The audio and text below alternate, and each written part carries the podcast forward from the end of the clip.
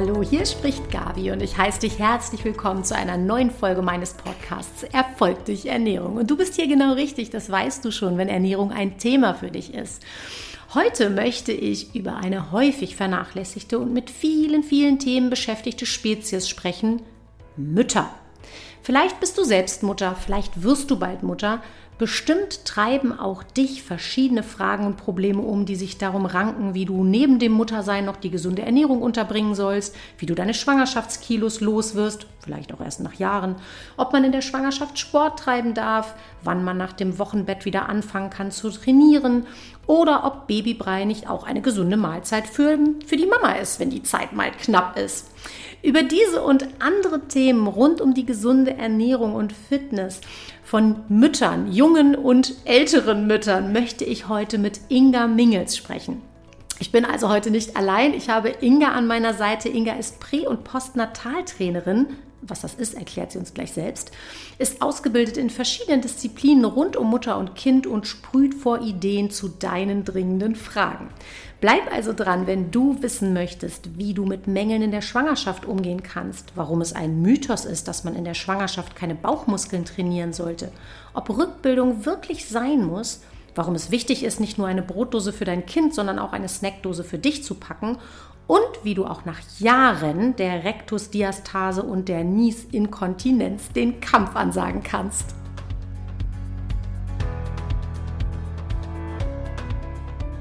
Ja, heute ist Inga bei mir, das habe ich gerade schon angekündigt und ähm, das was Inga macht, ist total spannend und am besten stellt sie sich noch mal ganz kurz selber vor und erklärt euch, was sie eigentlich alles für tolle Dinge tut, damit ich hier ihr gar nicht Unrecht tue und vielleicht das ein oder andere vergesse. Inga, erzähl doch mal ganz kurz.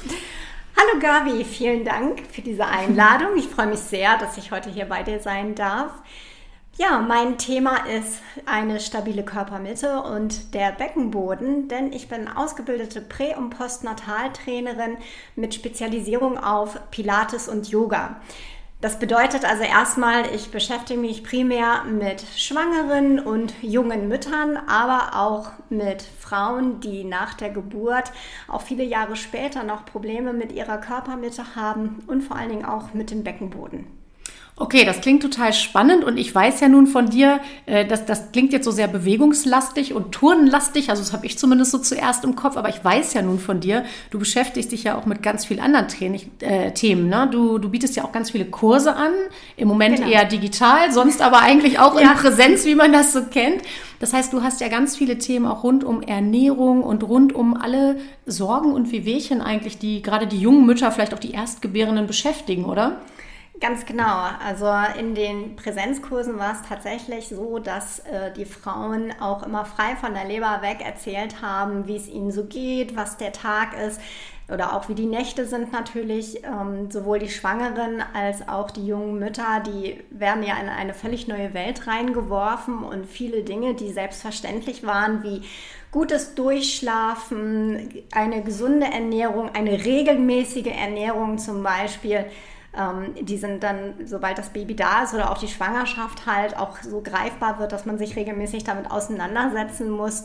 Ähm, ja, werden auf den Kopf gestellt und da werden in den Kursen schon viele Problematiken angesprochen, ähm, die da auch zutage kommen. Unter anderem zum Beispiel auch ja, Mangelerscheinungen mhm. und auch äh, Krämpfe ist immer mal wieder ein Thema, besonders bei den Schwangeren. Also viele Schwangere berichten mir auch, dass der Sport ihnen insofern auch sehr gut tut, weil sie halt lang gezogen werden, weil die Gelenke alle mobilisiert mhm. werden, aber trotzdem auch nachts immer mal wieder Mängelerscheinungen äh, sich darstellen in Form von Krämpfen zum Beispiel. Ja, total spannend, was du da ansprichst. Da habe ich gleich schon mal hier ein paar Fragen notiert, die wir gleich mal, glaube ich, durchgehen müssen gemeinsam. Und du bist für mich da wirklich so ein wahres äh, Sammelbecken eigentlich an äh, Themen und auch an Ideen. Du hast über die Jahre ganz viel zusammengesammelt und das darf ich bestimmt verraten. Auch du bist ja Mama, genau wie ich. Genau. Das heißt, wer mir schon länger zuhört, weiß schon, ich habe gleich drei an der Zahl. Du hast, glaube ich, zwei. Ist genau, ich habe ja. zwei, ein Junge und ein Mädchen. genau. Und die sind tatsächlich auch nur ein Jahr auseinander. Oh, okay. Das heißt, du bist sozusagen live in genau dieses Haifischbecken geworfen worden, sag ich mal, von dem du gerade gesprochen hast. Ganz genau. Ich also ich bin tatsächlich auch freiwillig reingesprungen. Also ich habe mir das auch so gewünscht und äh, sehe das auch nach wie vor als Bereicherung an. Aber ich muss auch sagen, ich habe vor meinen Kindern ganz viel in der Fitnessszene gearbeitet. Ja. Ich war als Tanzlehrerin und als Tänzerin unterwegs und habe mich ähm, schon vor meinen Kindern auf Yoga und Pilates spezialisiert, habe aber einfach aufgrund von den eigenen Schwangerschaften und natürlich auch die Probleme, die sich damit ergeben haben, ganz viel neue Plattform einfach gefunden, habe gedacht, es gibt zu wenig, ich möchte mehr machen und da begann mein Weg in diese Spezialisierung tatsächlich. Ja, und äh, ich glaube, das ist auch eine Sache, die ich an dir mag, dass du so authentisch dabei rüberkommst. Du bist keine Theoretikerin, du kennst es am eigenen Leib und das liebe ich ja immer, genau wie ich auch immer alles ausprobiere, bevor ich äh, meine Patienten damit konfrontiere, ist das bei dir ja quasi ähnlich, alles aus dem Leben geboren, sozusagen im wahrsten Sinne des Wortes. Und ähm, ihr seht jetzt Inga nicht vor euch. Ähm, ich, ich kenne sie ja nun schon länger und sehe sie ja auch gerade. Also sie sieht auch nicht so aus, als hätte sie zwei Kinder geboren. Also oh, rank und schlank und voll im Training. Und jetzt hoffe ich natürlich, wir profitieren heute auch so ein bisschen von den tollen Tipps, ähm, äh, sodass wir dann auch alle da uns weiter und weiter annähern. Und du hast gerade ein ganz spannendes Stichwort für mich genannt. Da möchte ich eigentlich als allererstes mal gleich draufspringen. Mhm. Und das ist die stabile Mitte. Und wir haben vorhin im Vorfeld so ganz kurz gesprochen und da hat Inga was zu mir gesagt. Das ging so in die Mitte, weil ich hatte bei stabile Mitte irgendwie so ein Bild im Kopf und dachte so gleich, ja, auch an so eine Tänzerin und an Haltung und sowas. Und das hängt ja sicher auch damit zusammen, wie du uns gleich nochmal erklären kannst. Ja. Aber du hast ein so ein total spannendes, ich nenne es jetzt mal Symptom genannt, was ich von mir und von ganz vielen Patientinnen höre. Du hast gesagt, stell dir mal vor, du stehst morgens auf, alles ist schick und fein, dein Bauch ist noch einigermaßen flach, du läufst so durch deinen Alltag, machst eigentlich gar nichts falsch, ernährst dich gut, äh, kannst dich eigentlich an nichts erinnern, was irgendwie groß schief gelaufen ist und plötzlich hängt die Plauze raus, sage ich jetzt mal so in Anführungsstrichen. Und dann hast du gesagt, das hängt doch total mit der stabilen Mitte zusammen. So, erzähl. Ganz genau. Also ein Phänomen ist nämlich, das wird auch sehr, sehr viel in den Medien im Moment diskutiert, das ist die Rektusdiastase. Die Rektusdiastase heißt auf Deutsch Körpermitte-Spalt. Eine Frau ungefähr ab der 20. Schwangerschaftswoche, wenn der Babybauch anfängt zu wachsen, zu wachsen hat immer ähm, auseinanderdriftende Bauchmuskeln. Das muss so sein, denn das Baby braucht ja seinen Platz. Das heißt, die Bauchmuskeln gehen auseinander, die Körpermitte verliert anschließend ihre Stabilität. Denn unsere Bauchmuskeln, und dazu zählen ja nicht nur die geraden, sondern auch die schrägen und auch das ganze Muskelkorsett, also anteilig auch der ganz tief liegende quere Bauchmuskel sowie auch die Rückenmuskulatur oder die Muskeln, ja, die wie ein Korsett eigentlich um deine Körpermitte herumgespannt sind, die verlieren damit ihre alte Position und damit ist die Körpermitte nicht mehr so stabil. Wenn das Baby geboren wird, sind die Muskeln natürlich nicht so, dass sie von heute auf morgen einfach wieder zurückspringen, sondern das braucht Training, das braucht Zeit, das braucht vor allem Regenerationszeit. Und da gehört halt nicht nur das wirklich gute und auch sinnvolle Training, das beginnt dann schon im Wochenbett. Ähm, eine gut durchdachte und gut strukturierte Rückbildung gehört natürlich mit dazu. Aber auch das Training nach der Rückbildung ist wichtig. Und da spielt zum Beispiel auch die Ernährung eine ganz, ganz große Rolle. Denn wenn ich sehr viele aufblähende Lebensmittel esse, dann wird natürlich auch mein Bauch im Laufe des Tages immer größer. Und wenn die Muskeln noch nicht ihre alte Position zurückgefunden habe, haben und ihre Körpermitte noch nicht wieder Stabilität oder die Körpermitte noch nicht ihre ursprüngliche Stabilität zurückgewonnen hat, dann hat natürlich auch der Magen und auch der Darm mit seinen ganzen Windungen unheimlich viel Spielraum, sich mehr nach vorne rauszudrücken, weil das Muskelkorsett einfach nicht mehr so fest ist. Okay, ähm, heißt das jetzt für mich, du hast eben das Thema Rückbildung schon angesprochen und die Mütter unter uns wissen irgendwie, wird einem immer angeraten, soll man machen. Also ich habe ja gerade gesagt, ich habe nun drei Kinder. Beim ersten und beim zweiten habe ich Rückbildungskurs gemacht. Beim dritten hatte ich irgendwie keine Zeit mehr. Mhm. Äh, also zwei Fragen eigentlich. Ähm, ist das schlimm? Kann ich das auch irgendwie allein zu Hause machen? Und das, die, die zweite Frage, äh, vielleicht verquicken wir die gleich mal so. Ähm, wenn ich das jetzt bei der Rückbildung irgendwie verpeilt habe, weil ich was anderes zu tun hatte und jetzt nach Jahren feststelle, ich habe tatsächlich das Problem, was du gerade beschrieben hast mit dieser Rektusdiastase und meiner Mitte und meinem Bauch und so weiter, ist dann der Drops gelutscht oder kann ich noch was machen? ähm, dann gehen wir gleich mal auf die zweite Frage ein, weil zu spät ist es grundsätzlich nie. Also ich finde immer, man muss schon gucken, was ist natürlich die letzten Jahre gewesen und wie steige ich dann in ein Training ein, weil vielleicht brauchst du erstmal, wenn deine Kinder schon deutlich älter sind und du hast dir ja auch vielleicht ein neues Alltagsverhalten angewöhnt, weil deine Körpermitte nicht mehr so stabil ist, ähm, brauchst du vielleicht erstmal ein anderes Training als eine Frau, die gerade aus dem Wochenbett kommt, die gerade ihr frisch geborenes mhm. noch im Arm hält. Aber letztendlich ist es so, dass die Rückbildung ganz wichtig ist. Die Rückbildung sind übrigens nicht nur Übungen, sondern oh. die Rückbildung ist auch die Regeneration. Das heißt, dein Körper muss heilen nach so einer Geburt. Und da ist es jetzt auch egal, ob es eine Spontangeburt war, also die natürliche Geburt auf dem natürlichen Weg, oder ob es vielleicht ein Kaiserschnitt geworden ist. Jede Frau sollte Rückbildung betreiben. Egal ob beim ersten, zweiten, dritten oder siebten Kind? Immer. Immer. Okay. Dein Körper muss ja auch, egal ob beim ersten, dritten oder siebten Kind, ähm, trotzdem die Leistung ungefähr eines Marathon Laufes machen. Ja, das ist ganz schön krass, oder? Was, ja. was man, wie man sich da vorbereitet, sich versorgt und verpflegt und bei so einer Geburt denkt man so schwuppdiwupp, gerade bei Folgekindern und nicht beim ersten, man kann sofort wieder irgendwie in den Alltag einsteigen. Ne? Das heißt also, mein Körper hat das jetzt nicht gelernt mit der Rückbildung. Ich muss das jedes Mal neu machen. Okay. Verstanden. ja, genau. Also die Regeneration, die Rückbildung, die ist schon wichtig. Ob man das jetzt immer in einem Kurs macht, sei jetzt mal dahingestellt. Mhm. Dieses Kurssystem hier in Deutschland ist super. Das gibt es nicht überall. Okay. Äh, Frauen in Amerika zum Beispiel, die haben das nicht im Gesundheitssystem, dass die Krankenkasse dort auch irgendetwas bezahlt in diesem Punkt. Auch die ähm, Mütter in Frankreich zum Beispiel werden da ganz anders begleitet. Da haben wir hier schon, muss man sagen, ein gutes, ähm, auch funktionierendes Gesundheitssystem. Und jede Frau hat hat bis zum neunten Lebensmonat nach der Geburt ihres Kindes, und da muss man auch nochmal sagen, egal ob lebend oder vielleicht sogar auch ein Sternkind, ähm, Anspruch auf eine Rückbildung. Okay. Und diese Rückbildung, die wird von einer qualifizierten Hebamme ähm, ausgeführt und dort bekommt man gute Tipps, dort werden gemeinsam Übungen gemacht. Aber man muss natürlich auch noch sagen, bei diesen Rückbildungskursen, und deswegen bin ich auch ein großer Fan von diesen Rückbildungskursen, ist, dass dort connected wird. Man mhm. kann dort sein soziales Netzwerk aufbauen, die Mütter können sich verbinden, man lernt Frauen mit ähnlich alten Kindern kennen ähm, oder auch vielleicht mit einer ähnlichen Leidensgeschichte, je nachdem, in welchem Bereich wir uns da befinden. Solltest du aber keine Zeit haben, würde ich trotzdem empfehlen, Rückbildungen zu machen. Es gibt mittlerweile ganz tolle Online-Angebote, ah. dass du etwas an die Hand bekommst. Ähm, da kannst du dir dann selber ähm, die Termine raussuchen. Mhm. Du kannst das dann machen, wie es für dich passt. Oder wenn du auch dazu sagst, nee, das möchte ich nicht, dann kann ich dir nur raten, ähm, dich mal an jemanden zu wenden, der vielleicht mal ein Personal Coaching mit dir mhm. macht. Und sei es nur eine Stunde, der dir Übungen an die Hand geben kann, damit du einfach weißt, welche Übungen auch tatsächlich die richtigen sind. Genau, damit sprichst du, glaube ich, was ganz Wichtiges an. Ne? Dieses äh, nicht alles passt vielleicht auch für jeden. Du hast äh, vorhin auch schon zu mir gesagt, so eine Rektusdiastase, die kann ja irgendwie einen Zentimeter oder Finger breit genau. sein. Die kann aber auch, ich weiß gar nicht, was ist so das Maximum?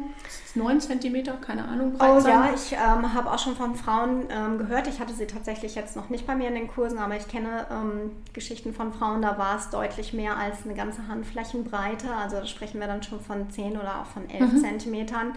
Ähm, das sind natürlich Befunde, da kann man mit Rückbildung erstmal nicht so viel machen. Da müssen tatsächlich dann die Chirurgen drauf gucken, mhm. ob man dann vielleicht anders dran geht oder da kommen auch die Physiotherapeuten mit Therapien dann ins Spiel. Ja, das ist ganz spannend und da bist du auch gut vernetzt. Ne? Also Auf ich weiß, Fall. dass du da, du ja. hast gerade äh, Stichwort Connecting und Networking schon angesprochen, du bist da auch ganz eng verbandelt mit Ärzten, mit Hebammen, mit ja. Physiotherapeuten, damit einfach auch jede Frau genau das bekommt, was am Ende des Tages zielführend für sie ist, ne? nicht nur den 0815 Standard. An der Stelle vielleicht nochmal, wir sind noch lange nicht fertig, aber ich habe euch natürlich Ingas Infos auch verlinkt in den Show Notes, ja, also wenn ihr da Bedarf habt, entweder weil ihr gerade akut in der Situation seid oder eine Freundin kennt oder jetzt feststellt, Mensch, stimmt, vor zehn Jahren hatte ich eine Geburt, aber da ist doch noch was, dann nehmt da gerne Kontakt auf und äh, lasst euch kompetent von Inga beraten. Die hat da ganz, ganz viele Ideen dazu.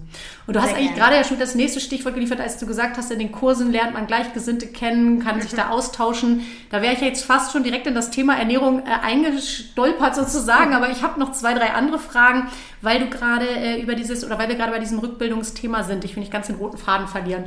Ähm, wie ist denn das überhaupt mit, also es wird ja mal viel davon geredet, nach der Schwangerschaft, äh, viele Frauen haben das Problem mit Gewichtszunahme, das Bäuchlein geht nicht weg, irgendwie stellt sich ganz viel um. Du hast eben schon den Lebensrhythmus angesprochen. Alles ist anders, als man es gedacht ja. oder geplant hat. Ja. Das heißt, irgendwie kommt man auch mit seiner gesunden Ernährung und Sport und allem Möglichen nicht hinterher, möchte aber wahrscheinlich trotzdem irgendwie wieder zurück in die alte Form im wahrsten Sinne des Wortes. Oh ja. ähm, wie, wie ist denn das eigentlich mit dem Thema Sport? Also das wird bei mir in der Praxis ja unabhängig von Schwangerschaft und Geburt ja auch viel diskutiert. Wie wichtig ist Sport? Wie wichtig ist ist Bewegung, um jetzt zum Beispiel auch abzunehmen äh, oder vielleicht auch aus anderen Gründen? Da hast du doch bestimmt auch mindestens eine Meinung zu. Auf jeden Fall, ja. Also aus meinem Leben ist Sport zum Beispiel gar nicht wegzudenken. Ich kann mich noch nicht mal mehr daran erinnern, dass ich jemals ein Leben ohne Sport gemacht habe. Ich habe als kleines Mädchen angefangen, Ballett zu tanzen. Ich habe mhm. rhythmische Sportgymnastik gemacht. Ich habe mich ich glaube, außer bei Ballsportarten wirklich überall ausgetobt und mal reingeschnuppert. Ich bin dann letztendlich beim Tanzen hängen geblieben und nachher auch in die Fitnessbranche ja gegangen. Ähm, Sport ist generell ganz, ganz wichtig für den Körper. Unser Körper ist für Stillstand nicht geeignet. Und dann muss man sagen, wenn es schon nicht geeignet ist, einen Stillstand hervorzurufen, wenn ich nicht schwanger bin oder vielleicht ein Neugeborenes habe, ähm, dann ist es ja noch weniger sinnvoll in solchen Extremsituationen, nenne ich sie jetzt mal, weil es ist für den Körper eine Extremsituation, mhm. eine Schwangerschaft und auch eine Geburt und auch die Zeit des Stillens und der Regeneration danach ist es nicht sinnvoll, sich auf die Couch zu setzen und vielleicht zu sagen, es reicht, wenn ich mit meinem Kind jeden Tag mal eine Stunde spazieren mhm. gehe. Das funktioniert nicht. Ähm, ihr werdet, oder ganz viele Schwangere merken ganz schnell, dass sie Rückenschmerzen bekommen. Mhm. Das liegt natürlich daran, dass der Körper sich verändert. Das, da werden Hormone eingeschossen, damit das Bindegewebe weicher wird. Ja. Das Becken muss anfangen, ähm, weich zu werden, beziehungsweise das Becken natürlich selber nicht. Das ist ja eine knöcherne Struktur, sondern die weichen Strukturen, mhm. die Bänder, das muss alles elastisch werden, damit das für die Geburt passt. Ähm, da kann ich in der Regel nicht meine alten Sportarten später mhm. mehr machen. Das Becken kippt ab einem gewissen Punkt stark nach vorne. Das kennt ihr ja vielleicht auch, wenn ihr einen großen Bauch in der Schwangerschaft habt oder mal eine Schwangere auch seht. Die haben dann gerne mal, mhm. ich nenne es mal liebevoll, den kleinen Entenpopo hinten, mhm. starkes Hohlkreuz und ein großes Bäuchlein vorne. Das ist von der Natur aus so gewollt und es wird auch immer passieren, aber das verursacht einfach Probleme. Und wenn ich da nicht für sorge, dass in diesem Zustand mein Körper geschmeidig bleibt, dass die mhm. Muskeln lang bleiben, dass die Faszien eine gute Elastizität aufweisen, dass die Gelenke weiterhin geschmiert werden, dann verstärke ich diese Probleme. Das heißt, ähm, Sport einfach auch um Mobilität ähm, und Geschmeidigkeit hervorzurufen. Ja. Also es geht weniger jetzt darum, mit meinem äh, joggen zu gehen, sondern vielmehr ja. auch so in die Richtung Dehnung. So stelle ich mir das jetzt vor. Erzähl mal kurz. Genau, also der Schwerpunkt bei Sport in der Schwangerschaft liegt vor allen Dingen daran auf Muskelerhalt. In der mhm, Schwangerschaft okay. sollte man nicht trainieren mit dem Ziel, möglichst noch ordentlich Muskeln aufzubauen. Mhm. Und ich bin auch zum Beispiel überhaupt kein Fan von der Aussage, jetzt bin ich schwanger, jetzt darf ich keine Bauchmuskeln mehr trainieren. Mhm. Ähm, meiner Meinung nach ist das Quatsch, denn die Bauchmuskeln sind ganz, ganz wichtig. Und zwar brauchen wir die Bauchmuskeln, die ja den großen Teil unserer Körpermitte auch ausmachen und definieren und bestimmen für die Geburt. Mhm. Denn beim Pressen, bei den Presswehen, arbeitet das Muskelkorsett wie verrückt. Und wenn ich dann neun Monate lang diese Muskeln nicht trainiert habe, ja, dann wird sie halt, wenn ich sie brauche, auch nicht da. Das heißt also, ich muss anders trainieren, ich muss schonender trainieren. Man sagt immer so zwischen 30 und 70 Prozent der Maximalkraft, die man vorher hatte, mhm. darf man in einem schwangeren Training einsetzen. Ah, okay, das ist ja spannend. Jetzt habe ich fast drei Sekunden ganz kurz Lust gehabt, mit dir Bauchmuskeltraining zu machen, als, du das, als, du das, so erzählt hast. Ja, wir, äh, kann ich ja vielleicht mal gleich noch hinweisen. Wir haben natürlich auch ein paar Fotos gemacht und ein bisschen hier trainiert. Das heißt, ihr guckt gerne mal in die sozialen Medien. Ihr findet mich immer unter Erfolg durch Ernährung in einem Wort geschrieben mit Umlaut AE. Und Inga, dich findet man bestimmt auch irgendwo, oder? Ihr findet mich auf Facebook und zwar unter dem Namen Inga Mingels. Yoga Pilates Baby oder auch auf Instagram unter dem gleichen Namen. Genau, verlinke ich euch natürlich auch nochmal für die, die jetzt nicht so schnell mitgeschrieben haben. Da findet ihr Ingas Kontakt auch nochmal und da findet ihr natürlich auch mal ein paar nette Bilder von uns, wie wir trainiert haben. Da könnt ihr mal sehen, wie so ein Bauchmuskeltraining vielleicht aussehen kann. Mal gucken, auch wenn ich gerade nicht schwanger bin. Natürlich ja, und deine Homepage, ne? die verlinken wir natürlich auch nochmal da. Genau. Könnt ihr auch nochmal gucken. Genau, da findet ihr ganz viele weitere Infos. Genau. Gabi, zu den ja. Bauchmuskeln muss man aber auch nicht, dass jetzt Missverständnisse aufkommen. Also das klassische Bauchmuskeltraining, wenn man sich das so vorstellt, ist ja immer auf dem Rücken liegend, die mhm. Beine irgendwie an angewinkelt und dann möglichst Kopf hoch, Kopf runter. Das gibt es tatsächlich in meinen Kursen überhaupt nicht. Ach, das, das klingt ja fast vielversprechend. Absolutes No-Go. Äh, der Trick daran liegt zu wissen, wie man die Bauchmuskeln ähm, sinnvoll trainiert, ohne dass man die Körpermitte nämlich belastet und dass man ganz viel Druck in den Bauchraum reingibt. Ja.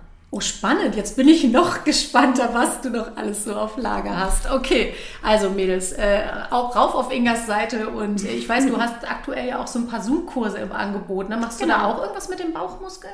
Ja, auf jeden Fall. Also es gibt okay. alle Kurse im Moment. Also Pilates in der Schwangerschaft läuft. Ich habe einen ganz süßen Yoga in der Schwangerschaft Kurs.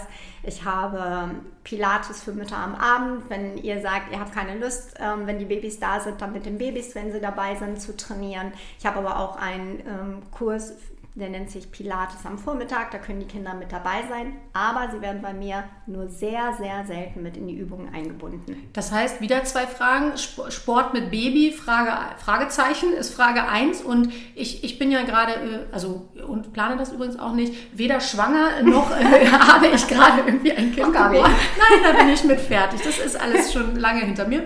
Aber äh, wo, in welchem Kurs finde ich mich wieder? Darf ich da auch dabei sein oder ist das alles nur für junge Mamis? Nein, es ist nicht nur für junge Mamis oder Schwangere, sondern mittlerweile ähm, sind auch ganz viele Mütter bei mir geblieben, die tatsächlich okay. aus dieser postnatalen Phase raus sind, deren Körpermitte sich wieder stabilisiert hat, die also auch andere Trainingsreize mhm. brauchen. Denn das Training besteht ja darin, dass wir immer noch mal ein bisschen mehr machen, damit der Körper halt auch keinen Stillstand erfährt, sondern halt ja. weiter ackern muss. Und ähm, es gibt einen Yogakurs. Ich unterrichte Vinyasa-Yoga. Das okay. ist die dynamische Form. Das ist also auch nicht geeignet für Mütter, die ganz kleine Babys haben, okay. sondern da muss schon auch wieder eine gute Grundstabilität mhm. sein. Aber auch für fortgeschrittene Yogis ist das geeignet. Und es gibt auch einen ganz tollen Pilates am Abendkurs. Mhm. Ähm, und da sind tatsächlich so meine Mütter drin, die halt schon sehr, sehr lange bei mir sind, die also auch wirklich wieder auf die reguläre Matte gehen wir sagen im Pilates immer Mattentraining, okay. deswegen also auf die Matte. Aber da sind zum Beispiel auch Mütter dabei, die ähm, schon Kinder haben, die deutlich älter sind. Also quasi Großmütter schon fast. ähm, könnten sie durchaus auch schon werden, ja. okay. Ja, Aber prima. ich habe auch einen Herrn im Moment, der Ach, immer guck. mal wieder rein. Ah, also, liebe Jungs, die ihr zuhört, äh, auch ihr seid bei Inga herzlich willkommen und die Tipps, die genau. wir hier haben, sind vielleicht auch für euch an einer ein oder anderen Stelle interessant. Das heißt, Sport mit Baby noch mal kurz. Was mhm. sagst du dazu?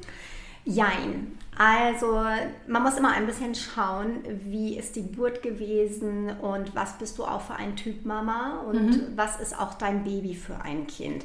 Wenn ich jetzt mal von mir selbst ausgehe, ich war immer jemand, der sehr gerne auch ähm, seine Ruhe beim Sport hatte. Mhm. Ich wollte mich fokussieren. Ähm, ich habe auch Kurse mit Kind gemacht. Jetzt hatte ich aber auch zwei Kinder, die mich haben Sport machen lassen. Ähm, wenn dein Baby bereit ist, sich auch zur Seite ablegen zu lassen mhm. und damit ähm, d'accord ist, dass Mama nicht die ganze Zeit Aufmerksamkeit geben kann, dann funktioniert Sport mit Baby quasi ohne, dass man das Baby einsetzt, wirklich gut. Okay. Da muss man immer davon ausgehen, wenn die Stunde 60 Minuten geht und du hast 40 Minuten richtig mittouren können, war das ein großer Erfolg. okay, das muss man von vornherein halt sagen. okay, man muss es mal probieren sozusagen. Genau. Aber es gibt auch Kinder, die lassen sich nicht ablegen. Mhm. Und für die sind ähm, tatsächlich Formate, wo die Kinder in der Trage sind mhm. oder auch wenn ähm, die Mama schon wieder mehr zu ihrer Stabilität zurückgefunden hat, wo die Kinder auch, ich sag mal, als Gewichte eingesetzt werden, auch in Ordnung. Meins ist es nicht. Ich habe mich dann irgendwann spezialisiert und für mein Programm, meine Übungen ist es nicht sinnvoll, die Kinder mit einzubinden. Okay. Deswegen können die Kinder zwar dabei sein, sind aber nur manchmal auf der Mama. Okay, verstehe. Also man muss es mal austesten. Sag mal, ähm, nochmal so eine Frage. Äh, wenn, wenn du so deine Mädels da in den Kursen sitzen hast, die jüngeren oder etwas älteren Mamis oder mhm. vielleicht noch Schwangeren oder wie auch immer, was sind denn da ansonsten so typische Themen, zu denen du die Damen so berätst, betreust, äh, ja. ein Tränchen trocknest? Ich weiß nicht, was alles so angesagt ist, wahrscheinlich alles davon. Also, wenn ich mal so überlege, bei den Schwangeren ist das vor allen Dingen ganz häufig der Schlafmangel, mhm. der ähm, ja. gerade so zum dritten Trimester hin ähm, stärker wird. Da sind immer wieder auch ähm, Probleme mit ähm, Sodbrennen zum mhm. Beispiel ganz stark. Ähm, wir haben häufig die Thematik auch Krämpfe mhm. und da geht es auch häufig nochmal um Magnesium. Und ähm, was kann man auch einer Schwangeren zum Beispiel mhm. empfehlen, wenn es um Magnesium geht? Bei den Kursen mit den Müttern geht es ganz häufig auch einfach ähm, darum, dass die Mütter meiner Meinung nach vergessen, Zeit für sich selbst mhm. einzuplanen. Also die Kinder werden gut versorgt, es ist gut strukturiert, ähm, wann kommt das nächste Fläschchen, wann ist die nächste Stillzeit. Also das haben Mütter sehr, sehr gut im Griff und auch immer mhm. sehr, sehr gut im Blick. Aber die Zeit dazwischen mhm. sich selbst zu versorgen, selber ein gesundes Frühstück zum Beispiel zu nehmen, mhm. auch zu reflektieren, wann habe ich Hunger ja. und ähm, wann sollte ich jetzt wirklich mal was essen oder warum ist mir auch irgendwann schon mal ganz schlecht, äh, mhm. weil ich nichts gegessen habe. Und was ähm, auch mal wieder äh, passiert ist, dass äh, die Mamas einfach vergessen, mal auf die Toilette zu gehen. Mhm. Ja, spannend eigentlich, ne? wie gut man so für so ein Kind sorgen kann und wie doll man sich dabei Absolut. selber vergessen kann. Was hast du denn da dann so für spannende Tipps auf Lager? Jetzt bin ich ja erstmal gespannt. Ja, ich hoffe, jetzt sagt nichts Falsches. Ich bin ja die Expertin hier an meiner Seite. Nein, Quatsch. Genau, also bei den ähm, Schwangeren ist es natürlich so, dass äh, aufgrund der Schwangerschaft ein ganz anderer Bedarf im Körper auch mhm. ist. Und einer Schwangeren, die mir auch sagt, dass sie Probleme mit Sodbrennen zum Beispiel hat, sage ich halt auch ganz klar, dass bei Übungen der Kopf nicht unter die Herzhöhe gehen darf, dass sie gucken soll, dass sie möglichst nicht so viele saure Lebensmittel isst. Man muss ein bisschen ausprobieren. Sodbrennen kann ja sehr ja, unterschiedliche Sachen stimmt. haben. Ähm, ich bin persönlich immer nicht so ein Fan davon, wenn man in die Apotheke rennt und sich erstmal was verschreiben lässt. Mhm. Da würde ich auch immer auf die Meinung der Hebamme nochmal zurückkommen. Mm, bei Frauen, die besonders unter Krämpfen leiden, ist Magnesium ganz häufig mhm. äh, eine Ursache. Das kann man auch in der Schwangerschaft behandeln, indem man sich mal so ein Magnesiumpräparat mhm. holt. Auch da würde ich tatsächlich noch immer den Gynäkologen oder auch die Hebamme nach äh, Erfahrungswerten bei bestimmten Präparaten nennen oder fragen. Ähm, bei Magnesium ist es allerdings so, dass man da natürlich immer schauen muss, wie lange man das nimmt, weil Magnesium mhm. ähm, venenfördernd sein kann. Genau. Und ähm, ich sage immer so ab der 35., 36. Woche, also sprich, wenn es also richtig ins tiefe dritte Trimester geht, mhm. sollte man diese Präparate tunlichst weglassen. Genau, das ist ja ganz spannend. Wir hatten ja auch schon mal drüber gesprochen, so 300 Milligramm ungefähr, 350 Milligramm sind ja so ungefähr die empfohlene Tagesdosierung ja. von Magnesium. Genau. Und äh, da sollte man tatsächlich gut auch aufpassen. Liegt es wirklich an einem Mangel? Vielleicht hat man ja auch die Chance, ein Blutbild zu ergattern, sage ich mal, ja. indem man das tatsächlich auch nochmal testen kann.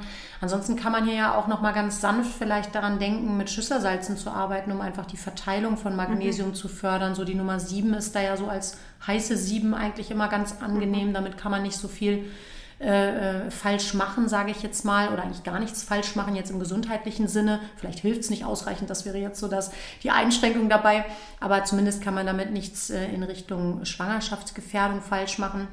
Einfach um da nochmal die Verteilung des Magnesiums anzuregen. Und was du eben noch mit dem Sodbrennen angesprochen hast, das ist auf jeden Fall auch spannend und ich finde es ganz wichtig, was du gerade gesagt hast, dieses nicht vielleicht direkt so Basentabletten oder irgend sowas einschmeißen. Ich bin da sowieso, das wissen viele, die mir schon länger zuhören, nicht so ein großer Fan davon, ohne, ohne Blutbild und ohne Basis einfach so Dinge zu verschreiben, weil diese Basenpräparate halt vielfach auf ähm, Natrium-Calcium-Basis basieren und viele Menschen haben da einfach gar keinen Thema mit und diese Präparate sind dann vielleicht sogar kontraproduktiv für den Stoffwechsel. Man kann ja da auch tatsächlich auch so ein bisschen auf Hausmittelchen wie Mandeln kauen beispielsweise, wenn man jetzt nicht gerade Nussallergiker ist, zurückgreifen, dass man, man sagt so, wenn man so eine Mandel kaut, so 70 Mal, also bis so wirklich gar nichts mehr im Mund vorhanden ist, dann kann das zum Beispiel auch einen ganz positiven Einfluss auf Sodbrennen haben. Das, das ist zumindest mal so ein Versuch mhm. wert. Ja. Also alle Schwangeren unter uns bitte ausprobieren, Bescheid sagen. Ähm, das wären zumindest mal so Hausmittelchen, mit denen man jetzt nicht so tief da irgendwo in den Mineralstoff Haushalt des Körpers eingreift, ne? wie, wie Magnesium auch, gehören ja auch Natrium, Calcium so zu den Elektrolyten und den Mineralstoffen, mit denen man einfach vielleicht so ein bisschen achtsam auch umgehen könnte. Du hast eben auch noch andere Mängel ja angesprochen. Ne? Das ist ja auch ein häufiges Thema oder wir haben da schon so verschiedene Stichpunkte zu genannt. Vielfach dieser Schlafmangel, die Müdigkeit. Kommt ja nicht nur durch den Schlafmangel, sondern manchmal auch, wenn man vielleicht einen Eisenmangel mit sich bringt oder einen ja, B-Vitaminmangel oder vielleicht auch noch andere Dinge, zu denen ich gleich noch mal so ein, zwei Fragen habe. Und das ist genau. tatsächlich genau. auch bei den postnatalen Müttern, also bei denen mit den kleinen Babys, ähm, oftmals ein großes Thema, dieser Eisenmangel. Mhm. Ich kenne das von mir selber auch. Ich habe bei der Geburt meines ersten Kindes auch übermäßig viel Blut verloren okay. und hatte hinterher auch einen ganz krassen Eisenmangel. Und ähm, ja, da gab es ja unterschiedliche Aussagen, auch zwischen dem Arzt und der Hebamme. Und letztendlich bin ich dann nachher auch meinem Bauchgefühl nachgegangen und ähm, habe erst ein ganz klassisches Eisenpräparat mhm. ausprobiert und habe also sofort gemerkt, das ging überhaupt nicht. Meine Verdauung mochte das überhaupt ja. nicht. Ich habe da Magenschmerzen von bekommen. Und ähm, meine Hebamme hatte mir damals dann, ich glaube, es nennt sich Drachenblut. ja, das kann sein. Kräuterblut oder Drachenblut. Oder Kräuterblut, genau. Also äh, konnte ich dann äh, in der Drogerie frei verkäuflich erwerben und habe das probiert. Ich muss zugeben, ich musste mich ein bisschen an den Geschmack gewöhnen, aber das hat mir damals am meisten geholfen. Ja, das ist ganz spannend. Also du sagst schon gerade durch Blutverlust, das kann natürlich ein gewichtiger Grund sein, warum so ein ja. Eisenmangel auftritt, aber auch gerade so im zweiten Schwangerschaftsdrittel kommt ja auch so ein typischer, äh, äh so ein typisches Tal, sage ich mal, was so die Eisenversorgung angeht. Das heißt, ähm, und du hast eben auch schon angesprochen, typische Nebenwirkungen von so Eisenpräparaten wie ja. Magendrücken, Übelkeit, Verstopfung sind ja so Klassiker. Ähm, hier ist es natürlich ganz wichtig, immer, wie du auch, in enger Absprache mit Arzt bzw. Hebamme, also mit dem Therapeuten zu sein, dass genau. man nicht hier in irgendwie ein bedrohliches Defizit rauscht sozusagen, aber sobald die damit d'accord sind, dass man auf pflanzlicher Ebene was macht, gibt es da wirklich viele nette Sachen, die man wirklich rein natürlich und gefahrlos, sage ich mal, anwenden kann. Du hast das Kräuterblut oder Drachenblut schon genannt. Das ist wie so ein, ich nenne es mal so ein Rotbäckchensaft, wie so ein, so ein äh, ja, ja genau. Fruchtsaft eigentlich, ne, aus dunklen Früchten, die ja durchaus sehr eisenhaltig sind. Brokkoli enthält äh, tatsächlich viel Eisen, auch Hirse ist ja da sehr gut am Start und denkt bitte auch dran, dass Eisen umso besser aufgenommen wird, wenn man ein bisschen Vitamin C dazu verzehrt. Das heißt, ähm, man kann immer gut mit so ein bisschen entweder Zitronensaft oder irgendwas Zitrusartigem dazu arbeiten, damit man die Aufnahme einfach erhöht. Und ähm, gerade wir Frauen haben natürlich auch oft das Problem, dass wir vielleicht wenig von den sehr gut verfügbaren Eisenlieferanten zu uns nehmen, wie Fleisch oder ähnlichem. Ne? So, wenn man mal so in die Klischeeschublade greift, zumindest sind die Männer da manchmal doch weiter vorne mit dem Fleisch als wir Frauen oder vielleicht sind wir sogar vegetarisch oder vegan. Da können wir vielleicht auch gleich noch mal kurz drauf eingehen, auf dieses ja, besondere Thema. Gerne sodass wir einfach ein Problem mit der Verfügbarkeit haben. Auch hier können wir so mit Schüsslerschen Salzen Nummer 3 noch mal ein bisschen arbeiten und zum Beispiel so tolle, ich nenne die mal Superfoods, die kennst du ja auch oder mhm. von mir, ne? dieses Gerstengras oder Weizengraspulver, Spirulina oder Chlorella als Algen, aber auch sowas wie Brennnesselsamen zum Beispiel sind tolle Eisenlieferanten beziehungsweise helfen der Blutbildung. Und wenn ihr sowas mögt, grüne Smoothies sind natürlich auch ein Knaller, weil äh, über das, wenn sie vernünftig gemacht sind, ne? wichtig, wichtig, keine Fruchtcocktails Cocktails, nur Obst, sondern wirklich so halb-halb aus grünem Blattgemüse und ähm, Obst gemischt. Die können äh, tatsächlich gut über das enthaltene Chlorophyll die Blutbildung anregen. Jetzt müssen wir natürlich gleich schon wieder den Bogen schlagen zu deinem Blähbauch. Diese Smoothies sind natürlich extrem kohlenhydratlastig. Für alle, die das jetzt gerade nicht auf dem Radar haben, können auch mal in Folge 2 reinhören. Da habe ich so meine typischen goldenen Ernährungstipps zusammengefasst. Da habe ich unter anderem erklärt, was alles Kohlenhydrate sind und was alles bläht. Zu den Kohlenhydraten gehört nicht nur Getreide, Nudeln, Süßigkeiten, Kartoffeln, sondern auch Gemüse und Obst. Und all diese Kohlenhydrate haben gemeint, dass sie im Körper zu Zucker umgebaut werden. Und natürlich wollen wir, darüber reden wir gleich auch noch mal kurz, in der Schwangerschaft oder auch nach der Geburt jetzt nicht noch die Zuckerbomben in uns reinhauen, sage ich mal, und natürlich hier die, die Fettpölsterchen weiter nähren, sondern wichtig ist natürlich immer eine Ausgewogenheit. Aber so ein Smoothie an der richtigen Stelle eingesetzt, so als eine Alternative, kann da vielleicht auch noch mal richtig Richtung Eisenhaushalt ganz spannend sein. Ne? Mhm. Aber sag mal, Gabi, wenn du es gerade schon ansprichst, ja. diese äh, Smoothies, mhm. was ich auch ganz häufig höre, ist, dass die Mütter zum Beispiel, wenn sie, ähm, jetzt kommt ja das schöne Wetter, wenn mhm. man viel mit den Kindern auch draußen ist, auch längere Touren mhm. dann macht, ähm, hat man als Mutter ja grundsätzlich immer ein paar Äpfelchen mit dabei, wenn mhm. das Kind halt schon sowas essen darf. Ansonsten gibt es ja auch ähm, ja, viele andere Dinge, die die Kinder auch schon in der Beikost dann so mal zum Lutschen oder zum drin ja. kauen haben dürfen. Aber die Mamas packen sich halt nichts ein. Und so ganz klassisch ist ja wirklich dann nochmal schnell das Brötchen vom Bäcker mhm. auf die Hand. Wäre so ein Smoothie auch geeignet als Zwischenmahlzeit? Also ähm, als sinnvoller ich, Snack? Ja, also Jein, sag ich mal, auf jeden Fall als Teil eines sinnvollen Snacks. Ich würde den dann einfach ergänzen noch um ein paar Nüsse zum Beispiel, um eine Eiweißquelle und Fette noch mit reinzubringen. Denn da können wir vielleicht mal gleich so ein bisschen den Bogen schlagen zu diesem Thema Gewicht und wie werde ich Gewicht wieder los. Irgendwie geht es ja eigentlich, ich würde mal sagen, bei den, den meisten Schwangeren ums, ums, Übergewicht und nicht ums, wie kriege ich wieder mein Gewicht, sondern meistens geht es darum, irgendwie was loszuwerden. Genau. Ne? Ähm, das heißt, wie, wie kriege ich denn das hin? Äh, auch das Thema Diät wird ja vielfach eingespielt, sage ich mal. Für mich wäre es ganz wichtig, bei allem, was du da tust, um Gewicht zu verlieren, und das weißt du, wenn du mir schon länger zuhörst, dass ich da sowieso auf der Schiene unterwegs bin, eine vernünftige grundsätzlich gute, vollwertige, ausgewogene Ernährung hinzukriegen. Und wenn ich jetzt nur einen Smoothie trinke, habe ich mir zwar mega coole Mikronährstoffe und tolle Kalorien reingepfiffen, weil jede Kalorie ja einen tollen Begleiter in Form von Vitaminen und Mineralstoffen mitbringt, aber halt nur Kohlenhydrate. Und eine Ernährung, die halt nur Kohlenhydrate beinhaltet, ist natürlich schwierig. Einmal im Hinblick auf deine, dein Bäuchlein stabile Mitte-Thema, äh, bläht und, und mhm, ähm, ja. gärt vielleicht im Darm, wenn es ein Übermaß an Kohlenhydraten gibt. Auf der anderen Seite aber auch, wenn es um die gute Versorgung mit Fetten und äh, Eiweißen geht. Und die sollten wir auf jeden Fall dazu kombinieren. Und ich finde, wenn man entweder Nüsse dazu kombiniert oder, wenn es jetzt schnell gehen muss, sich einen Löffel Proteinpulver da reinhaut oder ein bisschen Käse, ein hart gekochtes Ei oder irgendeine andere Eiweißquelle noch mit dazu kombiniert, ja, dann wird schon richtig ein Schuh draus. Dann finde ich es ein Mega-Snack sozusagen. Also wie gesagt, wenn wir nicht nur die Frucht-Smoothies, sondern wirklich die grünen ja. Smoothies hier besprechen, ja, das wäre natürlich ganz wichtig an der Stelle. Aber das kann ja vielleicht auch so ein generelles Thema sein, dieses, ähm, wie baue ich auch so eine vernünftige Ernährung nach der Geburt meinetwegen oder vielleicht auch schon während der Schwangerschaft oder in der Stillzeit auf. Ne? Das ist ja sicherlich auch viel Thema bei, bei euch in den Gruppen. Ne?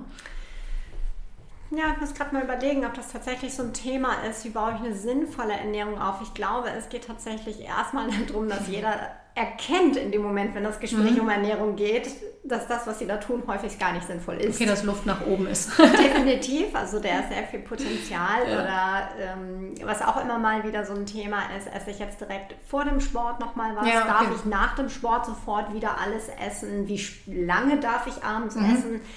Ähm, darf ich zum Beispiel auch was essen, wenn ich mein Kind nachts stille? Ah, okay. Das ist mhm. zum Beispiel auch immer noch mal ein Thema. Aber ähm, es kommt schon durchaus vor, dass da auch noch mal Rezepte ausgetauscht werden, die dann vor allen Dingen schnell gehen. Also mhm. weil wenn wir jungen Mütter eins nicht haben und ich nehme mich da jetzt noch mal mit rein, weil meine Zwergis, die sind jetzt vier und fünf. Ja. Ähm, da merke ich jetzt so gerade zu Corona, wenn sie zu Hause sind, natürlich auch schnell dies, schnell das, schnell jenes ähm, oftmals bleibt fürs Kochen einfach nicht so mhm. wirklich viel Zeit. Und es müssen ähm, schnelle, aber trotzdem sinnvolle genau, Gerichte sein. Gut ausgewogen und schnell zu machen.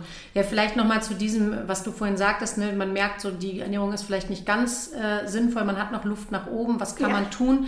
Was ich vielleicht nochmal wichtig finde, ähm, ich würde in erster Linie gerade in dieser fordernden Zeit von Schwangerschaft, Stillzeit, solange das Baby quasi noch angedockt ist bei einem, äh, im ja. wahrsten Sinne des Wortes, an der Brust im Zweifelsfall, würde ich tatsächlich dazu tendieren, auf jeden Fall nicht ins Kaloriendefizit zu gehen. Ne? Das ist ganz, ja. ganz wichtig, dass ich nicht anfange, jetzt als Schwangere oder Stillende eine Diät zu machen.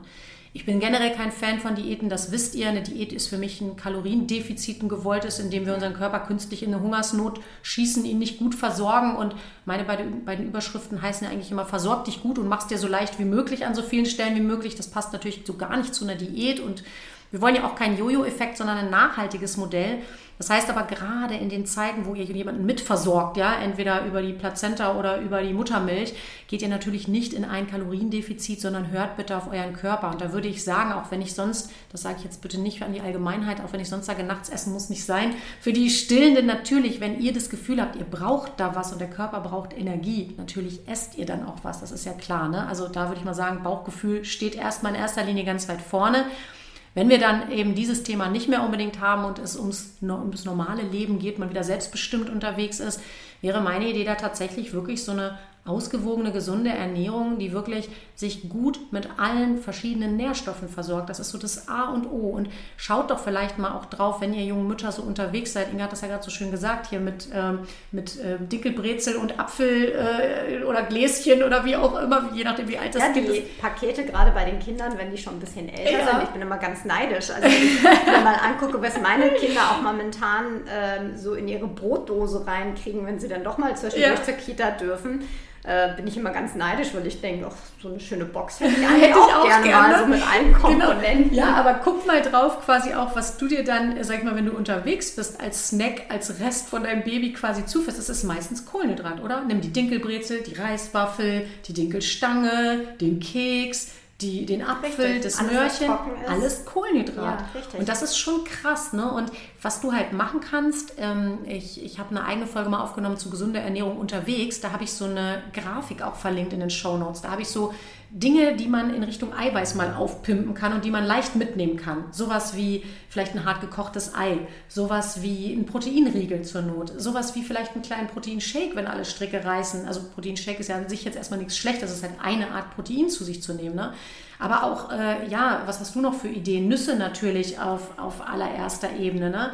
Solche, genau. solche Dinge. Also mir ist vor allen Dingen immer sehr schwer gefallen. Ich bin äh, Vegetarier. Ja. Und als Vegetarier, also ich muss dazu sagen, ich bin nicht vegan, aber ich habe auch schon noch andere Lebensmittel aussortiert. Ich habe ähm, persönlich ein Problem mit Kuhmilch, weil mhm. mein Körper das einfach nicht gut verträgt da gute Eiweißquellen mhm. zu finden, ähm, weil so die klassischen Eiweißquellen, und das wird jetzt auch in meinen Kursen immer mal wieder gesagt, sind natürlich ähm, auch mal Hüttenkäse, mhm. Milchprodukte. Ja, so Joghurt oder so. Genau, auch ein Kefir oder so. Und ähm, da wäre ich dir tatsächlich auch nochmal dankbar, wenn du da ja. noch mal ein paar Tipps geben okay. könntest. So was äh, kann man als vegetarische oder vegane mhm. ähm, Sachen sich einpacken mhm. oder auch für zu Hause, genau. die halt eiweißlastig sein. Genau, also auf jeden Fall spannend. Hört nochmal alle in die Folge rein. Äh, ne? Gesunde Ernährung unterwegs. Da habe ich da ein paar Ideen zu äh, präsentiert.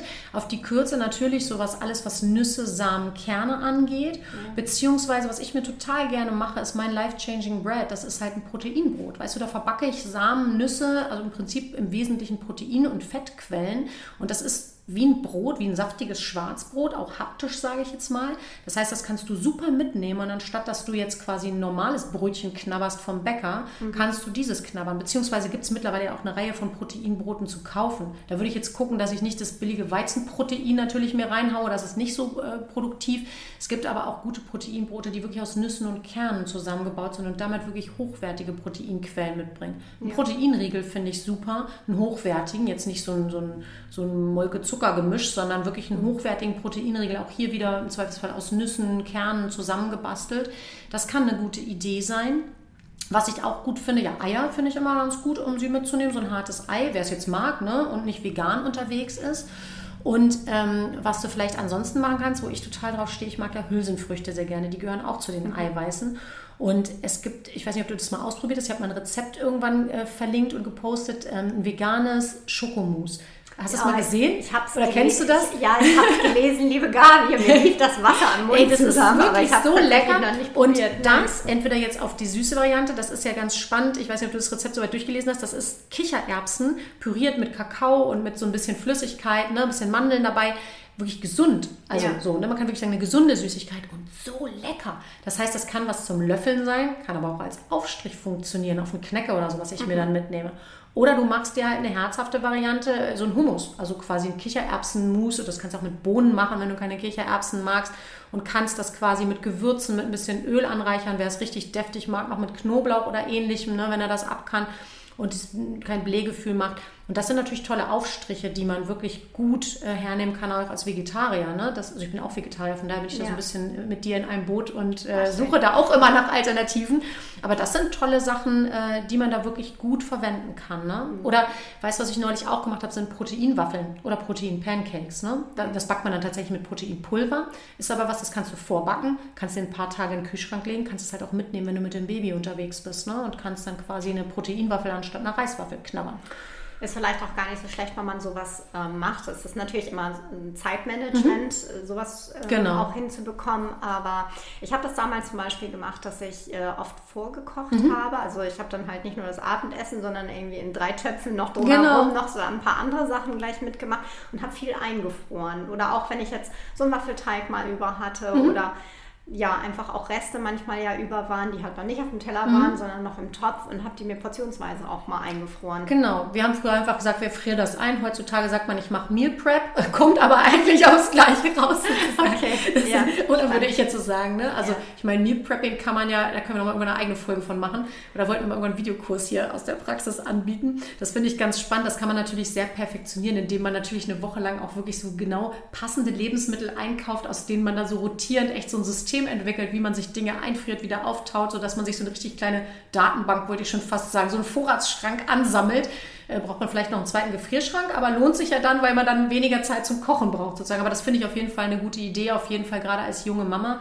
Und ich weiß nicht, kennst du das nicht auch? Ich habe das früher für die Babys tatsächlich gemacht, dass ich, als sie noch ja. so ganz wenig Beikost gegessen haben, als man so gerade damit angefangen hat, dass ich auch in so einem Eiswürfelbehälter angefangen habe, kleine Breiportionen einzufrieren, die man dann portionsgerecht wieder auftauen könnte. Und da können wir genau. Mamas uns ja vielleicht gleich äh, dranhängen sozusagen an diese Idee. Ne? Ja, vor allen Dingen in den letzten Jahren gab es auch unglaublich viele, ich nenne sie immer ganz gerne so Baby-Gadgets. Ja. Ähm, also der Markt ist ja unheimlich groß geworden. Ähm, du hast das früher noch mit deinen Portionierern gemacht. Mittlerweile ja, ich bin voll raus aus der Szene, merke ich gerade. Verdammt. äh, mittlerweile gibt es richtige äh, tolle Portionierbecher ja. auch, wo dann auch immer eine bestimmte Menge reinpasst. Und ich bin ja zum Beispiel auch ein ganz großer Fan von diesen Thermobechern. Ah, okay. Die nimmt ja. man äh, auch für Babybrei, wenn man unterwegs ist. Aber ich ja. habe meine tatsächlich aufgehoben. Und wenn ich weiß, ich bin lange unterwegs und es könnte knapp werden, dicke ich mir da tatsächlich was rein. Dann ist es vielleicht nicht mehr kochend heiß, wenn ich es vier Stunden später gut, esse, aber, aber zumindest noch. noch warm. Ich esse gerne warm. Ich mag kalte Sachen nicht so gerne. Das ist auch schön und das funktioniert auch ganz gut. Ja, das ist ganz spannend. Also das Einzige, was ich aus meinem Baby-Equipment noch im Gebrauch habe, sind tatsächlich meine Baby-Fläschchen, die nehme ich mir für Salatdressing. Also nicht mit Nuckel dann, ja. sondern mit diesem Plättchen, ne? Siehst du? Ja, Aber meine Mama hat das tatsächlich auch. Ja, ja. so eine Babyflasche. Ja, siehst du, das kann man alles recyceln. Genau. Okay, das ist total spannend. Was ich übrigens noch ganz spannend finde, äh, Trinkmenge, ne? Ist auch ein Thema. Oh ja. Ja. Oh ja. Genau. Auch da das gleiche Problem. Ähm, eigentlich wird das Problem erst dann erkannt, wenn wir mal so in der Gesprächsrunde sind. Mhm. Ähm, wir hatten vor einiger Zeit, hatten wir ja schon mal auch ähm, gesprochen gehabt, wie viel man überhaupt so trinken sollte. Mhm. So hat es mir damals von meinen Kundinnen ähm, auch schon mal was mhm. zugeschickt mhm. gehabt, was ich weiterreichen konnte. Und da sind ganz viele hinterher auf mich zugekommen, haben gesagt, oh Gott, ich glaube, ich trinke mhm. viel zu wenig, viel mhm. zu wenig. Der, du hattest da so eine schöne Formel, vielleicht kannst du die ja, wiederholen. Ich, ich habe gesagt 35 Milliliter pro Kilogramm Körpergewicht jetzt im normalen Leben. Ne? Mhm. Wenn ich stille oder wenn ich ja. schwanger bin, ist natürlich mehr. noch mal mehr. Ne? Genau. Beziehungsweise genau. wenn ich schwanger bin, habe ich auch mehr Körpergewicht, dann passt das vielleicht wieder. Aber wenn ich stille, dann ist es natürlich mehr. Ne? Das, was ich abgebe, muss ich irgendwie wieder reinkriegen. Ne? Versteht ja. jeder beim Sport, wenn er Marathon läuft und schwitzt, aber du hast das Marathon-Beispiel ja vorhin schon als Analogie gebracht, ist natürlich beim Stillen genauso. Und was ja total spannend ist, das kennst du auch, äh, oftmals wird Hunger ja auch mit Durst verwechselt. Ne? Also ich denke, ich habe Hunger, ja. eigentlich habe ich Durst. Ach ja, so. das ist ganz spannend. Ne? Wenn, du hast vorhin auch, ich meine, wir könnten jetzt hier wahrscheinlich Stunden weiterreden, ich will es gar nicht so weit ausufern hier, aber du hast vorhin auch davon gesprochen, so Hunger, ne? und es gibt verschiedene Arten ja. von Hunger. Irgendwie kamen wir da mal äh, kurz, haben wir das kurz gestreift. Du kannst ja einmal wirklich so ein physischen Zellhunger haben, weil du nicht gut versorgt bist, weil dir einfach wirklich was fehlt, Kalorien oder Mikronährstoffe. Du kannst natürlich irgendwie einen emotionalen Hunger haben, so nach dem Motto, ich fühle mich allein, ich brauche einen Keks. Aber du kannst natürlich auch irgendwo äh, ähm, andere Arten von Hunger haben, die dich äh, dazu führen, dass du irgendwie äh, Nährstoffe brauchst, dass, du, dass dir irgendwas fehlt. Vielleicht fehlt dir aber auch Flüssigkeit. Also auch Wassermangel kann Hungersymptome machen, je nachdem, wie du den wahrnimmst. Manche Menschen nehmen auch gar keinen Hunger mehr wahr und gar kein Sättigungsgefühl. Ne? Aber manchmal kann es so sein, dass du erstmal, wenn du eigentlich das Gefühl hast, ich habe doch gegessen. Also doch, ich erinnere mich trotz Stilldemenz dahin, dass ich gegessen habe und eigentlich auch vernünftig. Könnte es mal so ein Glas Wasser sein, was dir fehlt. Ne? Also mal, das, das wusste ich tatsächlich soll, nicht. Ja, also kann man einfach mal so beobachten für sich, ob das ja. vielleicht eine Möglichkeit von Hunger ist. Ne? Ja. Und wir haben eben noch die Mikronährstoffmängel auch angesprochen als ein Grund dafür, warum ich Hunger haben könnte. Übrigens auch ein Grund dafür, warum ich vielleicht nicht richtig abnehme oder zunehme, wahlweise, oder mich nicht gut fühle. Also Mikronährstoffmängel können ja alle möglichen Dinge verursachen. Auch wenn wir hier in Richtung Gewichtsabnahme nach dem Wochenbett denken, ne, kann es tatsächlich auch sein, dass wir diverse Mängel aufweisen und unser Körper, unser cleverer, cleverer Körper, unser bester Teampartner, der ja echt alles tut, damit wir überleben und immer gut für uns sorgt, der schaltet dann äh, in diesem Hungersnotmodus natürlich auch den Stoffwechsel runter. Ne? Ja, Deswegen ganz, ganz sinnvoll. wichtig auch, mhm. dass man sich wirklich gut versorgt. Nicht nur auf energetischer Kalorienebene, sondern eben auch auf Mikronährstoffebene. Ja. Und äh, du hattest vorhin ja wichtige Mängel angesprochen. Wir haben über das Eisen irgendwie kurz gesprochen, wir haben über Magnesium gesprochen. Ich meine, wenn wir jetzt schon über Mütter und Schwangere und Kinder und so reden, sollten wir Folsäure und B12 jetzt nicht einfach vergessen. Absolut, äh, großes Thema. Ja, mhm. gerade dann eher in der Schwangerschaft ja auch, ne? Ja. Äh, für die Neuralrohrbildung des Kindes und äh, generell fürs ganze Nervensystem, dass wir diese Vitamine einfach im Auge behalten. Und äh, weil wir da eben den Bogen auch schon mal kurz geschlagen haben, äh, dieses Thema, was mache ich denn, wenn ich schwanger bin und vegan? Also klingt jetzt wie so ein Riesenproblem, aber geht ja, kann man ja machen. Nur vielleicht sollte man, sollte man quasi auf ein paar Dinge nochmal speziell achten. Deswegen äh, fände ich es ganz gut, wenn wir da vielleicht nochmal ganz kurzen Schlenker hinmachen, oder? Auf jeden Fall. Also die vegane Ernährung ist natürlich eine extreme Ernährung, ähm, weil sie in dem klassischen Sinne so ein bisschen aus dem aus der Norm ja mhm. rausspringt, mhm. wie das, was wir so im Alltag, sag ich mal, erleben. Ich habe viele vegane Freunde mhm. und Freundinnen, die ähm, das gut geregelt kriegen, aber tatsächlich in der Schwangerschaft auch angefangen haben, ein bisschen zu rudern und ähm, mit dem, was sie sonst ähm, hatten, tatsächlich nicht mehr ausgekommen sind mhm. und dann doch auf Präparate zurückgreifen mussten. Und da war immer wieder auch das Thema B12. Mhm. Wie kann ich mich gut mit B12 auch versorgen? Mhm. Aber auch wieder die Klassiker Eisen, Magnesium. Ähm, eine Freundin hatte Kaliummangel. Mhm. Wobei da muss man immer noch mal sagen, ob das tatsächlich durch die Ernährung kommt oder ob ein anderer Umstand noch dabei war, weiß man jetzt halt genau. nicht. Ne? Also bei solchen Sachen mm, ich weiß nicht, wie du das handhabst, aber ich gebe da immer als Tipp, gerade wenn du dich in einer besonderen Ernährungsform mhm. findest, noch mehr Sorgsamkeit. Denn du achtest ja jetzt für zwei genau. oder du musst für zwei achtsam mhm. sein. Und ähm, das würde ich tatsächlich auch immer beim Gynäkologen mit angeben, mhm. dass man vegan Absolut. lebt und mal hören, was der so für Tipps hat. Nun sind wir ja nicht immer d'accord damit, was vielleicht auch der Gündern sagt. Mhm. Also ein Zeitalter von Google, wo man ja so lange einfach suchen kann, oder allgemein Suchmaschinen, muss ja jetzt nicht nur Google sein, äh, kann man ja seine Antwort so lange besuchen, bis man sie dann findet. das hast und, du schön gesagt. ja, und äh, tatsächlich findet man ja auch heutzutage im Netz einfach eine Antwort immer auf alles. Ob sie dann aber so richtig ist, ist da mhm. jetzt auch nochmal dahingestellt. Aber ich finde, besonders wenn ich eine extreme Ernährungsform habe, muss ich halt während der Schwangerschaft auch nach der Schwangerschaft im postnatalen Bereich immer noch mal die gesundheitliche Abklärung haben. Mhm. Und da finde ich, ja, Menschen wie dich, die halt ernährungsberatend tätig sind, die Blutanalysen machen können, die von der homöopathischen Seite nochmal drauf gucken können, die auch ähm, viele Tipps haben, wie kann ich eine gesunde Ernährung da reinbringen, mhm. wie kann ich wirklich gucken, wo was jetzt wie drin ist und dass mein Körper es anschließend auch mhm. wirklich aufnehmen kann. Ich denke dann immer nur so an die äh, Möhre, die man ja eigentlich in das Öl so reintrinken ja, ja. muss. Du hattest jetzt vorhin auch ähm, die Kombination mit äh, Magnesium war es, glaube ja, ich, und dem Vitamin C. Ne? Eisen und C. Oder Eisen genau. und C, genau. Und das finde ich immer wichtig, dass man das wirklich nochmal abklären lässt. Ja, das finde ich super, genau wie du weißt oder wie du schon gesagt hast. Ich arbeite ja auch mit diesen Blutbildern. Ich finde es halt total wichtig, da einfach gerade bei den ja. Veganern oder dann im Zweifelsfall vielleicht auch bei den Vegetariern wirklich nochmal ins Blut reinzugucken und zu schauen, bist du wirklich mit allem gut versorgt. Das wäre einfach ja. fahrlässig und schade, wenn, wenn das eben nicht der Fall wäre und wenn das doch eigentlich so einfach zu beheben wäre. Ne? Ja. Und ich finde ein, ähm, ja, wollen wir es Warnsignal nennen, mhm ja, vielleicht ist es ein Warnsignal, vielleicht ist es aber auch einfach nochmal so richtig schön mit dem Zaun, mit dem man mhm. da so um die Ecke mhm. schwingt oder winkt. Ähm, wenn eine Vegetarierin oder eine Veganerin in der Schwangerschaft plötzlich richtig Bock auf so ein mhm. saftiges Steak kriegt, sage ich mal. Da sage ich immer nur, wenn du da wirklich Lust drauf mhm. hast, dann solltest du jetzt wirklich mhm. mal gucken, was da nicht passt, weil das mhm. ist meistens ja ein Zeichen davon, dass dem Körper irgendwas fehlt. Der clevere Körper, oder? Der Richtig. dir genau eigentlich sagt, und das kennen viele Schwangere ja eigentlich mit den Gelüsten, wenn es jetzt nicht so total schräge Sachen wie Gurken mit Schlagsahne oder so sind. Aber ich kenne das aus meiner Schwangerschaft. Ich hatte phasenweise total Bock auf Parmesan. Ich habe das später mal recherchiert. Da steckt wahnsinnig viel Kalzium drin. Okay. Oder auf äh, so Zitrusfrüchte. Ich meine, da steckt wahnsinnig viel Vitamin C drin. Ich glaube schon, dass der Körper gar nicht blöd ist, in dem Sinne auch sehr genau zu verlangen, was was ihm vielleicht fehlt. Und gerade wenn man so ein bisschen wissenschaftliches Interesse mitbringt, ist natürlich umso spannender, nochmal zu gucken, was, was könnte das denn sein. Ne? Genau, und da kann man jetzt auch nochmal tollen Bogen schlagen. Es ist nämlich tatsächlich so, dass unser Körper ist halt nicht nur auf die Ernährung bezogen wirklich mhm. ein Wunderwerk, sondern in seiner ganzen Physiologie, in seiner ganzen Beschaffenheit wieder miteinander funktioniert. Und das ist nämlich auch gerade, und das erlebe ich bei meinen Teilnehmerinnen, die schon ältere Kinder haben, oder ich habe zum Beispiel auch Teilnehmerinnen, die gar keine Kinder haben, die okay. aber trotzdem Probleme mit der Körpermitte und auch mit dem Beckenboden haben. Denn ähm, unser Körper ist wirklich ein Wunderwerk. Wir können viele Dinge, die eine Zeit lang nicht gut funktionieren, und da nehmen wir jetzt mal wieder die stabile Körpermitte oder vielleicht auch der Beckenboden in seinen drei Ebenen, die nicht mhm. optimal arbeiten können, hat lange, lange Zeit Möglichkeiten zum Kompensieren. Der holt sich Hilfsmuskulatur mit dazu, der fängt mal an, sich an der einen Stelle ein bisschen mehr zu verspannen, der fängt an, an der anderen Stelle mal ein bisschen nachlässiger zu werden, mhm. ähm, damit die Funktion, die man eigentlich erreichen möchte, weiterhin aufrechterhalten mhm. bleiben kann. Aber irgendwann bricht das System dann nämlich mhm. zusammen.